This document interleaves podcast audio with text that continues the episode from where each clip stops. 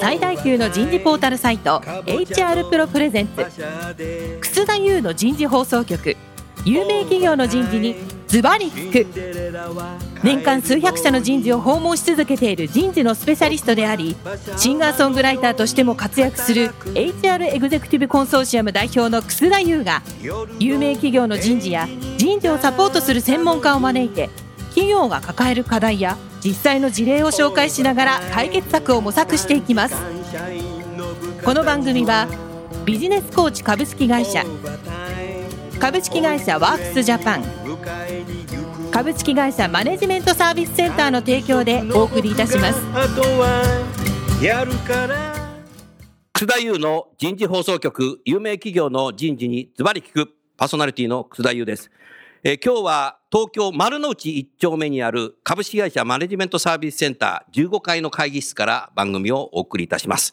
早速ですが今日の出演者をご紹介いたしましょう。ソニー株式会社人事センターセンター長の望月健一さんです。望月さんどうぞよろしくお願いします。はい、よろしくお願いします。続きまして第一三共株式会社総務本部人事部長の松本隆さんです。松本さんどうぞよろしくお願いします。はい、よろしくお願いします。最後に今回のスポンサーを務めていただきます株式会社マネジメントサービスセンター代表取締役社長の遠山正弘さんです。遠山さんどうぞよろしくお願いします。よろしくお願いします。今日から4回にわたってお送りするテーマは企業価値を高める次世代経営人材になります。今日第1回目は自社の事業を牽引する経営幹部の人材像とは？になります。富山さん、ここ、ビル素晴らしいね。あありがとうございます。昨年末に引っ越されたんだね。そうですね。ねはい。代々木からこちらに引っ越してきました。うん、先ほど、オフィスの中見学させていただいたけど、もうフリーアドレスになってるし、結構高い机もあって、はい。仕事しやすいですね。そうですね。ちょっといろんなあの環境を整えてみて、うん、まあ一番こうやりやすいのはどういうところかなっていうのは少しこういろいろ実験しながらやってるんですけどもね。はい。東京駅の丸の内のあの、なんていうのあれ、駅舎？駅舎。はい。駅舎。駅舎がもうここから見えるんですそうなんですよ。はい。手に取るように見えるはい。すごいですね。素晴らしいですね。ありがとうございます。あれもう MSC さんを創業して53、4年経ちますよね。はい。はい、素晴らしいね。そうですね。まあ、あの、ずっと今日お越しいただいているお客様もね、あの、ソニーさんも、それから第一三共さんもいろいろお手伝いさせていただいていると思いますけども、うん、まあ、日本の企業のリーダーシップ、マネジメントのこう、成長促進に、うん、まあ、できるだけ寄与しようということで、うん、まあ、私どもの先輩たちがずっとやってきた、この歴史をずっとこれからも続けていきたいなと思ってます。はい。はい。どうぞよろしくお願いします。お願いします。さあ、松本さん。はい。第一三共さんすごいなと思ったのは、去年の12月の新聞で見たんだけど、新型抗がんエンハーツがアメリカで承認されましたね、はい、そうですね。1月にアメリカでは発売してるはずですね。これすごいことになるね。あの、期待はしています。これなんか新聞で、真鍋社長が発言されてたけど、エンハイザーで2025年にはトップを目指すと書いてあった。まあそういう中でね、今日のね、経営人材、人事が本気でね、育成していかないとね、うん、ダメなんじゃないかなっていうふうに思いますね。楽しみだね。第三共さんね。そうですね。まあ、エンハーツ、これがまあ期待のまあ新薬。で、これに続く、まあ、ADC っていう、その、まあ、ちょっとなんて言ったらね、まあ、抗体と、うん、抗体薬物複合体だね。抗体と、それからまあ低分子のまあ抗がん剤をまあくっつけた、まあ、そういう薬剤で、まあ、そこの、まあ、うちはテクノロジーが優れてるってことで、まあ、このエンハーツの後も、ちょっと何品目か、今、治験中のやつがあるので、まあ、これが出てくることを、まあ、ものすごく期待してるっていうのが今の状況です。だから日本企業がそうやってね、光が見えてきたってなると、我々嬉しいけど、人事はそこにやっぱ経営人材リーダー育成していかなきゃいけないって課題が今日のテーマかなというそんだけ思います。さあ、じゃあ今日のテーマは自社の事業を牽引する経営幹部の人材像とはということで、ぜひですね、あのソニーさんと第一三共さんに自分の業界、えー、自社のね、取り巻く業界について環境をですね、少しお話しいただきたいなと、そんなふうに思います。じゃあ最初に松本さん。はい。どうぞよろしくお願いします。あの、まあ、業界取り巻く環境ということでいくと、まあ、製薬業界、まあ、今後もまあ成長は期待できるというふうには見られてると思うんですけど、はい、ただ国内はその医療費抑制策で、まあ、基本的には継続的にこう薬価が下がっていくってことで、そのビジネス上なかなかこううまく成長できるかというと、結構厳しい。国内医薬品については、まあ、伸びがまあどうしても鈍化してるそういう状況です。はいでそれからあの、まあ、新薬、まあ、我々やってますけれども、まあ、ジェネリック、ね、聞かれたことあると思いますけど、はい、まあ、このジェネリックに、まあ、基本的にはまあ国もシフトしてほしいと、まあ、そういう政策を打ってますんで、うん、まあ、どちらかというと新薬からまあジェネリックにこう、まあ、移っていく。そうすると、まあ、これまではその新薬継続的に出していなくても、それなりに薬はまあ売ることができたんですけど、まあ、それがもうほとんど許されない世界になってきて、ということは、まあ、新薬出し続けない限りは結構辛い、まあ、そういう業界になっています。なるほどね、うんで、ただ、世界中の医薬品市場っていう目で見ていくと、まあ、これはかなり成長しているので、やっぱり国内からどうしても海外に移っていく、まあ、そういうところが求められるっていうのが今の業界ですね。そうですね。で、先ほどあの、ちょっとお話のあったその抗がん剤ですけども、これも市場としては日本よりもやはりアメリカが圧倒的に大きいということなので、まあ、我々のその売り上げのまあ予測みたいなものとか見ても、やっぱりアメリカのウェイトっていうのがかなりこれから高まっていくだろうということで、現時点ではうちの場合はまあ国内中心というか、まあ、国内に強い会社ということで、まあ、国内のまあ売上の率っていうのがものすごい大きいんですけど、まあ、これが将来的には逆転していって、まあ、アメリカが一番大きな売り上げを占める、まあ、そんな会社に変わっていくんだろうなというふうに思ってますね。なるほど。ありがとうございます。ソニーさんはいかがですか？まず最初にあの、ソニーというのが一体業界なんだ何の業界か？何の業界か？よくあの、まあ、いろんなセミナーとか私を申し込むと、うん、業界についてお尋ねします。つけるところが1個しかないと困るんです。うん、あの、ソニーというのは今、金融もありば、ゲームネットワークサービス、エンターテインメントの世界。半導体もある。半導体もあります。センシングのビジネスもやってます。確かに。ソニーというと皆さんが意識する AV リレーテッドのプロダクツもあります。それから、映画もあるからね。映画もあるし、ミュージックは実はミュージックって名乗ってますけど、ミュージックいろんな、要はコンテンツのプロデューサーですよね。うん、プロデューシングしてますよね。いろんな局面でコンテンツをお客様にご提供する。それはライブでやること、ライブイベントを企画することもあれば、パブリッシングになることもありますし、うん、というと、ソニーっていうのを指したときに一体どこのソニーを指していらっしゃってますか？あ、本当だ。っていうのがあるんですね。うんうん、なので、私たちソニーの人事が一番困るのは、人事の中で議論してるのは困るってことじゃないですね。議論で言うと、え、それってどこのまでのスコープで言ってるの？なるほど。グローバルっていう時にもグローバルの言葉、え、このグローバルってどこ、エンターテイメントのビジネスのグローバルな話をしてるのか、うん、エレクトロニクスビジネスのグローバル言ってるのか、うん、いや、グループ、グローバル、すべてのソニーグループの事業を含んだグローバル言ってるのか、うん、なその、 definition をちゃんとしないまま会話始めると、社内でもミスコミュニケーションしちゃうんですね。うん、でそれが自社のその事業環境、事業構成が、ここ特に2000、年代入ってから、本当に変化してきましたから。特に半導体が今すごいもんね。半導体はそうですね。うん、で、もちろん CMOS っていうのはイメージセンシングですけど、はい、やっぱりセンシングの技術と半導体技術の進化が、全く違うところのソリューションを可能にしてきてるので、やっぱりその、どんどんどんどん広がってるところもあれば、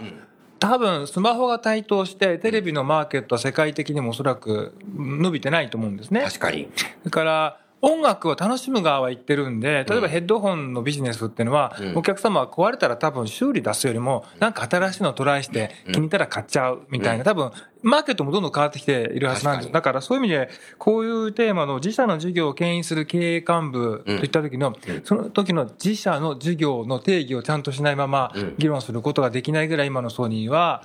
コングロマリットで complicated な事業構成になって、ているのが実態なので、うん、実は最初のご質問は、非常に答えるのが難しいな。難しい。はい。うん、というのが感じます、はい。特に半導体が成長しているのと、ゲームだけでも、遠山さん、もうソニーさん2兆円以上売ってるからね。2兆円産業ですね。トップですからね。すごいですよね。そうかと思うと、もうなんか、あれ、パソコンはバイオないんだみたいな。パソコンはもうバイオで、あの、まあ、独立してしまいましたし。去年ノートパソコンね、ソニーの買ったんですよ。そしたらね、草さん、それソニーじゃないよとかつって、空箱見たらね、バイオ株式会社って書いてあって、そうなんだよね。だだからもう、もう本当何が業界かわからなくなってきてるなっていうのがね、本音かもしれないですね。確かに。ありがとうございます。まあそういう中でね、その、経営幹部に求められる役割っていうのは相当こう変化してるかなと思うんですけど、同じく、望月さん、ぜひソニーさんの経営幹部に求められる役割の変化っていうのは、まあ業界も変わってきている中で、何を感じてらっしゃいますか？よくあの、コングロマリットディスカウントっていう、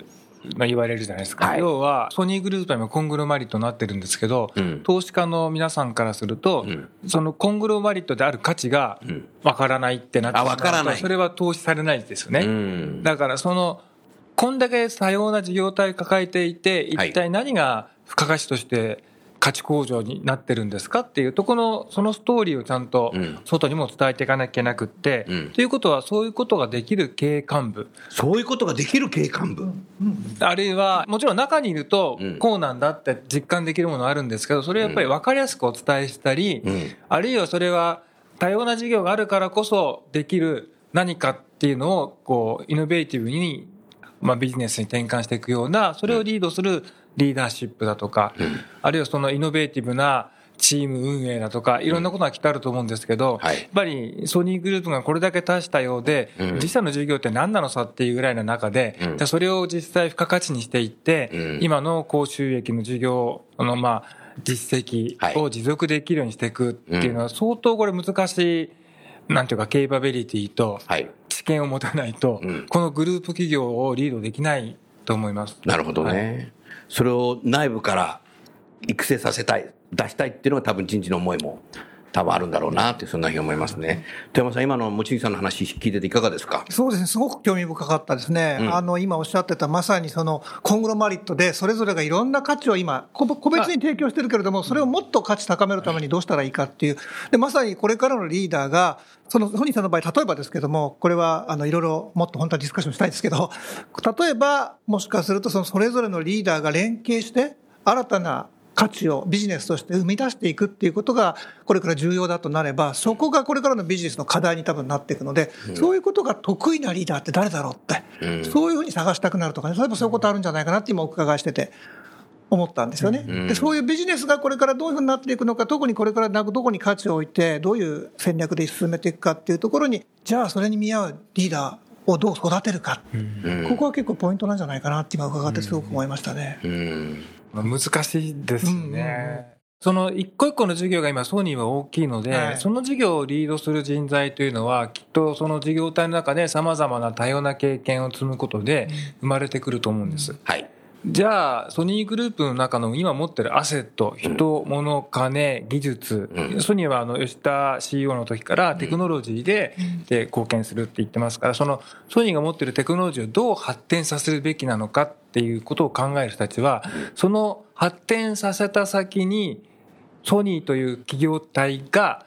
世の中に一体何を提供するのかっていうことを考え抜ける人じゃないとダメなんじゃないかなと思うんです。うん。はい、なんか事業と事業が出会って何か生まれるほど、それは簡単じゃなくって、なるほど。ソニーだからできるっていうのは多分他社でもきっとできるかもしれないと思うんですね。なるほど。そうするとテクノロジーの出口として、それは一体社会問題の解決に、やっぱりこうなるんだとか、なんかそれは一体どっから湧いてくるのだろうかというのは実は私も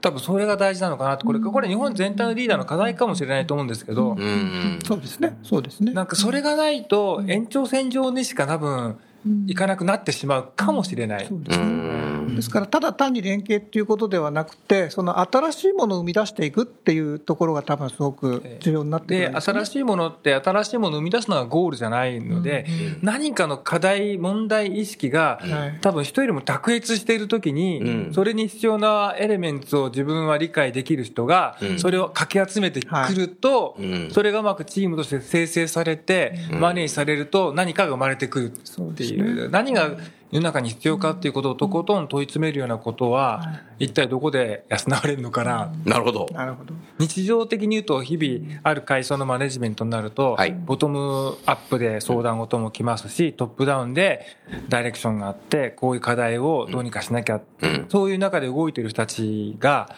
多分本当に忙しくて、そういう問題に向き合う時間ってそんなにない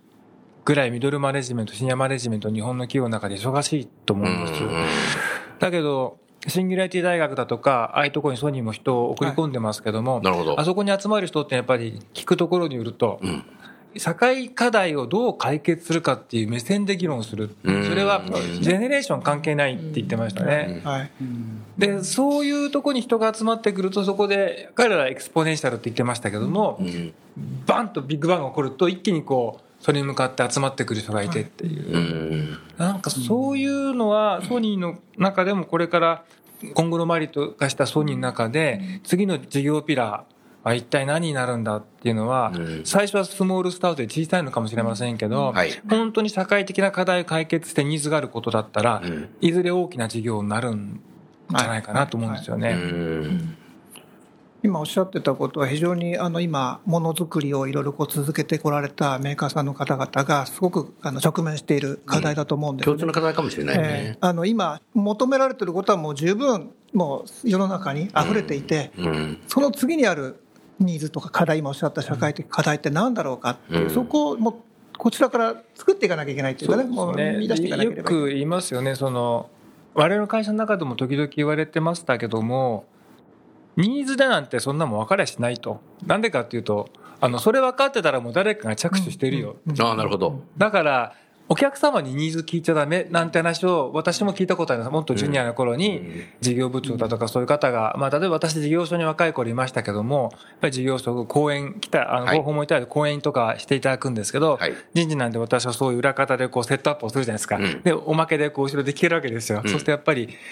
ニーズニーズってカスタマーに聞いたって見えないよなんてことはやっぱり言ってたの記憶に今思い出したんですよね。なるほどね。それだったらみんなやれるんだよ。なるほどね。で、やっぱりイノベーションっていうのはニーズじゃなくって、うん、やっぱりとことん考え抜いた先に見えてくる何か、じゃないのみたいなことを、なんかそういうタウンホールミーティングみたいなとこでしたかね、おっしゃってたようなことを今ふと思い出しました。あのー、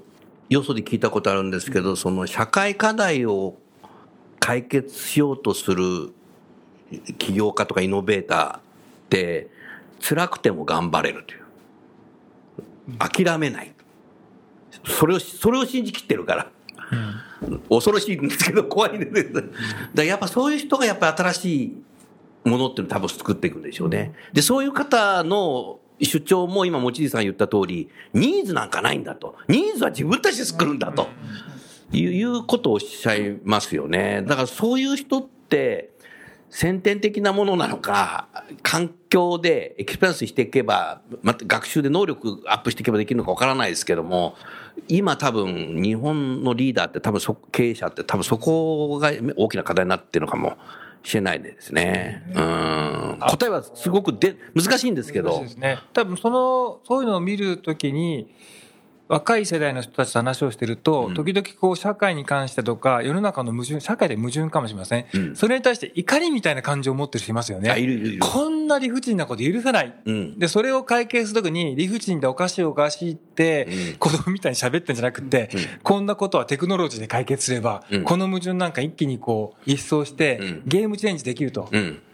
多分そういうマインドセットを持った人っていうのは、世の中のおかしいこと、これもっとフェアでなきゃいけないとか、それに対してテクノロジーとか、あるべきところをデザインして、それをどうやったら実現するかっていうところに、なんただ怒ってるだけのエネルギーじゃなくて、それをすごくポジティブな、あの、政府で言うと、プラスの方のエネルギーに転換して、なるほど。だったらこれとこれとこれでこれが実現するのかなとか、そういう発想をしていく先になんか何か生み出してくる人たちがいるのかな。日本でもやっぱり今よくアカデミックで優秀なエンジニアの方がやっぱり自分で起業したいとおっしゃってるって聞くっていうのは、ひょっとしたら今の若い世代の人たちはやっぱり世の中の課題だとか矛盾だとか、えこれって何なのって思ってるものに対して、やっぱり解決してやろうっていう、そうすると解決するためには自分で何か作り出さなきゃっていうと、それ多分企業に入って何かやることじゃないって思っちゃうのかもしれませんね。うそうなんですよね。だから、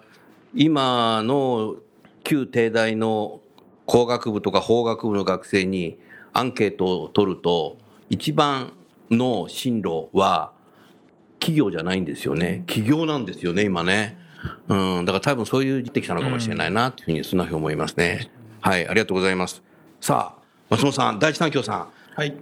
いかがですか？業界は。いやいやあの、うん、あの、望月さんのね、話もっちゃ面白いなと思って聞いてたんですけど、うん、その、まあ、ニーズがないところに、まあ、ニーズを作るみたいなっていうのは、ちょっと、なんかうちの業界は少し違ってですね、うん、ニーズあるんですよ。やっぱりそのアンメットメディカルニーズって言い方しますけど、まあ、やっぱりその、まだまだ解明されてない病気とか、医薬はね、えー、あの、治せない病気とかっていうのが、まあ、がんもそうですし、はい、まあ、アルツハイマーとか、まあ、そんなものもね、結構、本当ですよね。ね。そののニーズは明確にあって、うん、で、それをどういうアプローチでまあ解決していくのかっていうところ、で、これもあの、医薬品の特徴ですけど、開発っていうか、研究着手してから世の中出てくるまでに、まあ、10年、20年、当たり前にかかってくる、ね、かかるんですよね。ええまあ、今回発売になった抗がん剤も、まあ、実際にはもう研究スタートも20年前ぐらいから。20年前からやってたの？って聞いてます。はあ。なので。ずっとだから投資続けてたわけですよね。そうですね。あの、最初のうちはそれほど大きな投資額ではないんでしょうけど、うん、まあ、臨床試験に行った瞬間にものすごい膨大な費用がかかってくるってことになりますよね。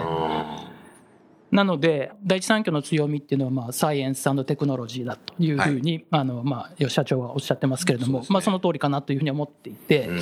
なので、まあ、我々の、まあ、経営人材というか、うん、まあ、経営者に、まあ、求められてくるっていうのは、やっぱそのサイエンスとテクノロジーをちゃんとやっぱり理解をして、うんで、まあ、今後どんな打ち手を打っていったらいいのかっていうのを、まあ、きっちりとこう見極めて、まあ、20年先に向けて、まあ、会社をまあですか、ね、導いていくっていうか、まあ、こっちの方向行くぞっていうふうに、まあ、引っ張っていくことのできる能力っていうのは、必要。だろうなと。で、やっぱりそのビジョンもね、やっぱ10年先ぐらいのビジョンを掲げとかないと、なかなか会社をそっちの方に持っていくってこともできないので、やっぱりクリアなビジョン立てて、ね、そこに向かっていく戦略をまあきっちり描いて、で、それで、みんなを鼓舞して、まあ、リードしていく。そんなリーダー人材っていうのが求められるんじゃないかなというふうには思いますけどそこがちょっとソニーさんと違うところがですね、いかがですか、富山さん。ね、あの今おっしゃってたアンメットニーズにどう対応していくかっていうときに、いろんな多分オプションがあるんだと思うんですよね。例えば、製業界さんってこう、M&A でも時間を買うって言って、その今おっしゃってた何十年かけないでもやるってやり方もあるかもしれないし、でもやっぱり自分のところの今培ってきた技術とか研究をやっぱりベースにしながらそれをどう広げていくかっていうふうにやられるところ。もあってこれ多分いろんなオプションがあってそのオプションを今じゃあどういうその方向性でいくかっていうのをリーダーがちゃんと決められるというか、そういう今お話だったのかなと思うんですよね。でそれをちゃんと将来見据えて今その競争環境の中でどういう道筋を立てられるかっていうそこをちゃんと見極められるリーダー。これがきっと求められてるんだろうなっていうのがお話を伺っててちょっと思いましたね。なるほどね。はい、はい。確かに競争がね、厳しいですからね、競争環境の中に自分たちがどの辺におるのかっていうのが、まあ、ちゃんとまあ意識できて、で、まあ、必要な打ち手打っていくっていう、まあ、確かにそこはかなり、競争環境っていうか、製薬メーカーのプレイヤーの数が多いっていうのもあるかもしれないですね。そこは違いますか？いや、あの、プレイヤーの数が多い、いや、グローバルに多いですね。うんで、しかもまあ、ご存知の通り、海外の会社の方が圧倒的に規模大きいという中で、いかにこう、まあ、山椒は小粒でもピリリと辛い なるほど。そういう存在感示していくかっていうことだと思うんですね。まあ、いいものができればね、それはあの、必ず、まあ、患者さんの役に立つということで、お医者さんに処方していただけると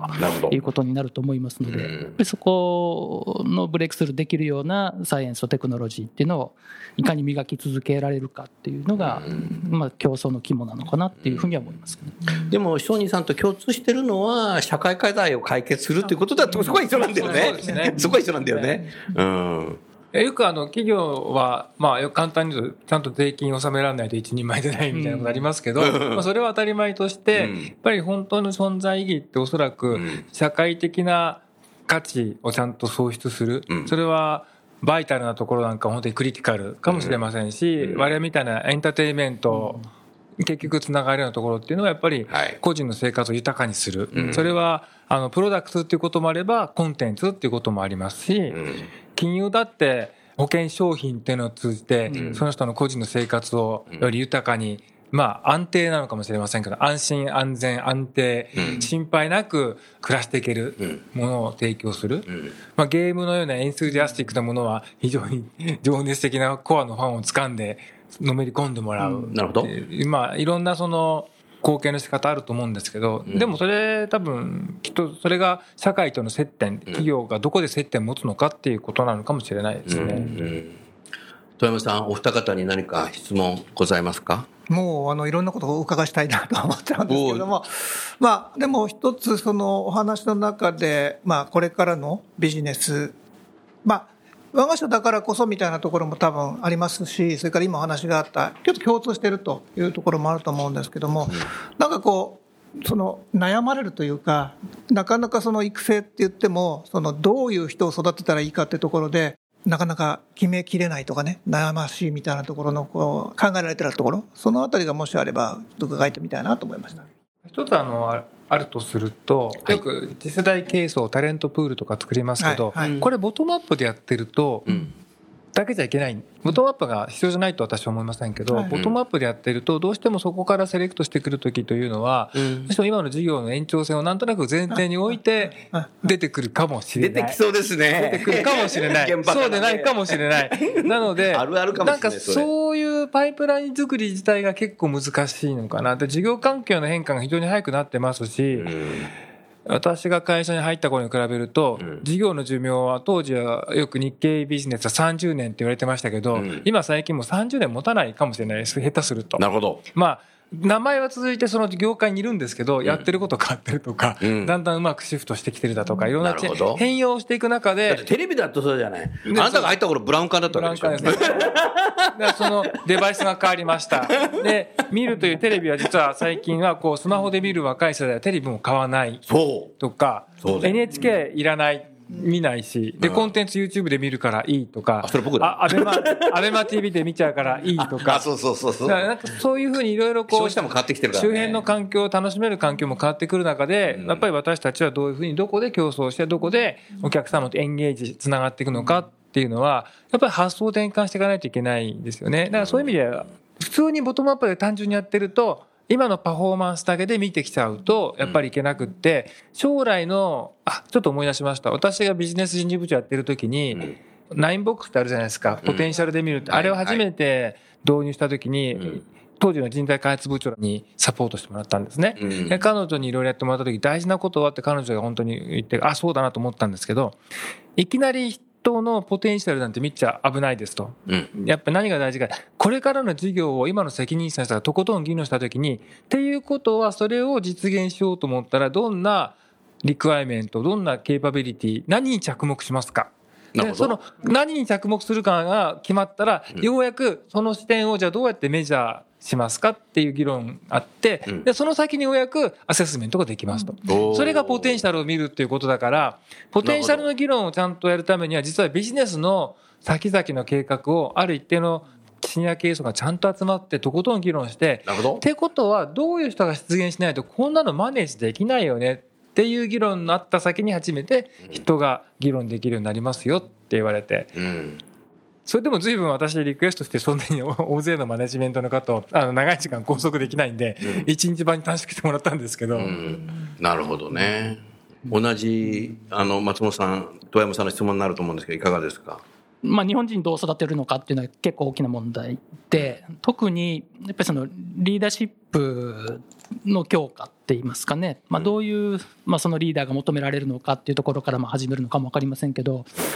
ある意味その割とその経営幹部に近いところの人たちのアメリカ人とかヨーロッパの人とかも含めて全体こうレビューしたことがあるんですけどおそうですか。ええ。でその時にはアセスメントのツールも入れて実アセスをしたりして、まあ、何を測ったかというと、まあ、リーダーシップのポテンシャルとそれからあるいはそのリーダーとなれるだけのそのマチュリティがあるかとかっていうところをまあアセスしてで、まあ、それをベースにこう、まあ、経営陣とディスカッションしたことがあるんですけどやっぱりね、まあ、アメリカのまあ VP クラスの人とっていうのはまあいろんなとこからかまあ採用してきているのでかなりまあ鍛えられた人を厳選して採用しているっていうのがあってなるほど。で我々の場合はこの中からこう育ててきていって、まあ、あのまあ部長級あるいは部長一歩手前ぐらいのところの人をまあこうレビューしていくと、圧倒的にそのリーダーシップのポテンシャルという意味でいくと結構高い人はいっぱいいるんですけど、まあ経験値がこう少なくて、もう少しこの辺にも経験積ませる必要があるのでとリーダーシップの発揮できるポジションにおいて、まあ、そこで鍛えるっていうか、まあ、そういうのが必要だねっていうそういう議論を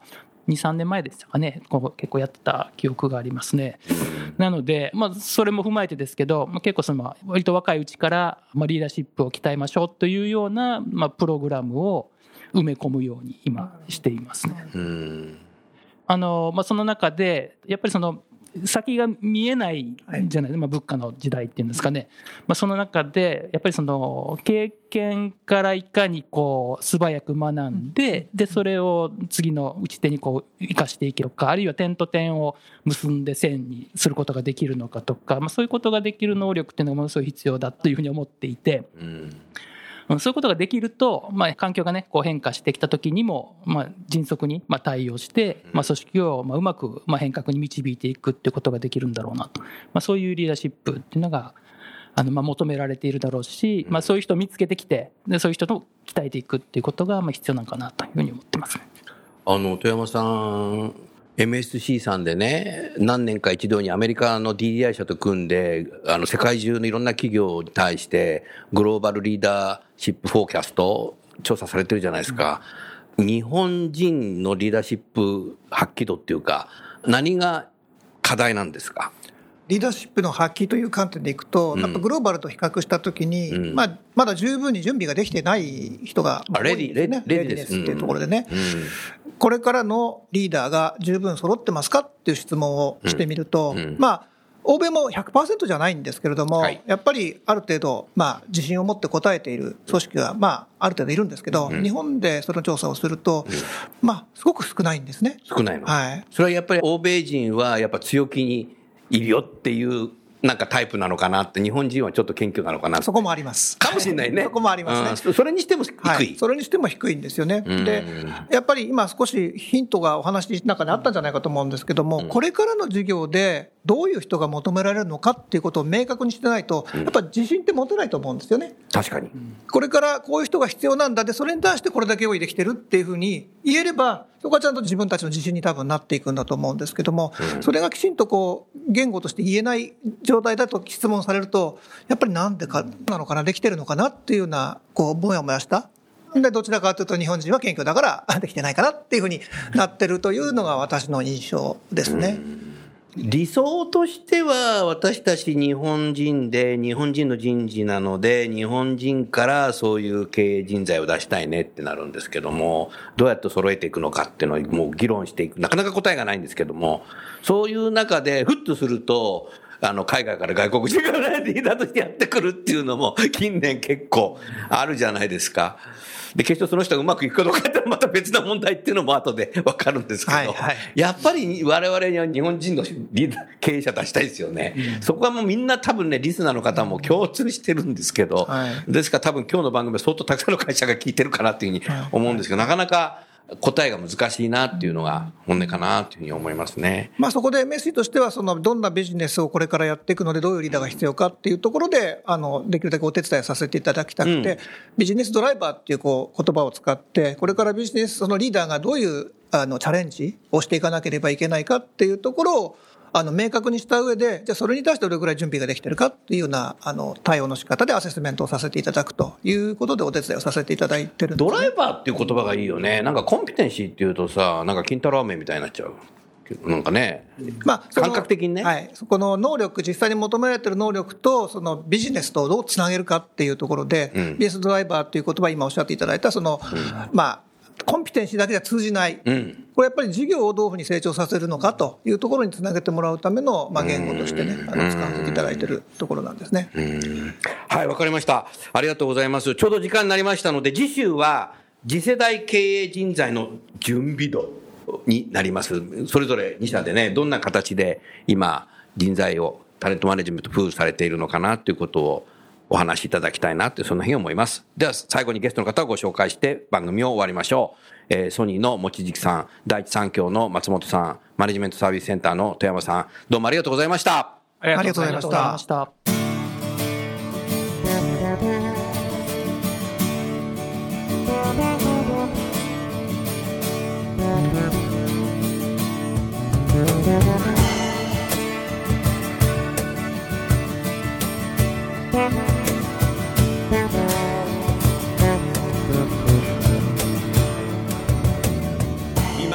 今日のお話はいかがでしたか？楠田祐の「The Times Will Change。時代は変えられる」とともにエンディングといたします。この番組は日本最大級の人事ポータルサイト HR プロのウェブサイトからもお聞きいただくことができます。HR プロでは人事領域で役立つさまざまな情報を提供しています。ご興味がある方はぜひウェブサイトをご覧ください。この番組は人と組織の生産性を高めるビジネスコーチ株式会社。企業の人材採用支援キャリア支援を通じて人と企業の持続的な成長と価値創造に貢献する株式会社ワークスジャパン。企業の人材戦略人材育成のプロフェッショナルカンパニー。株式会社マネジメントサービスセンターの提供でお送りいたしました。それでは来週もお楽しみに。みんなで変えよう。できない理由を述べている場合ではない。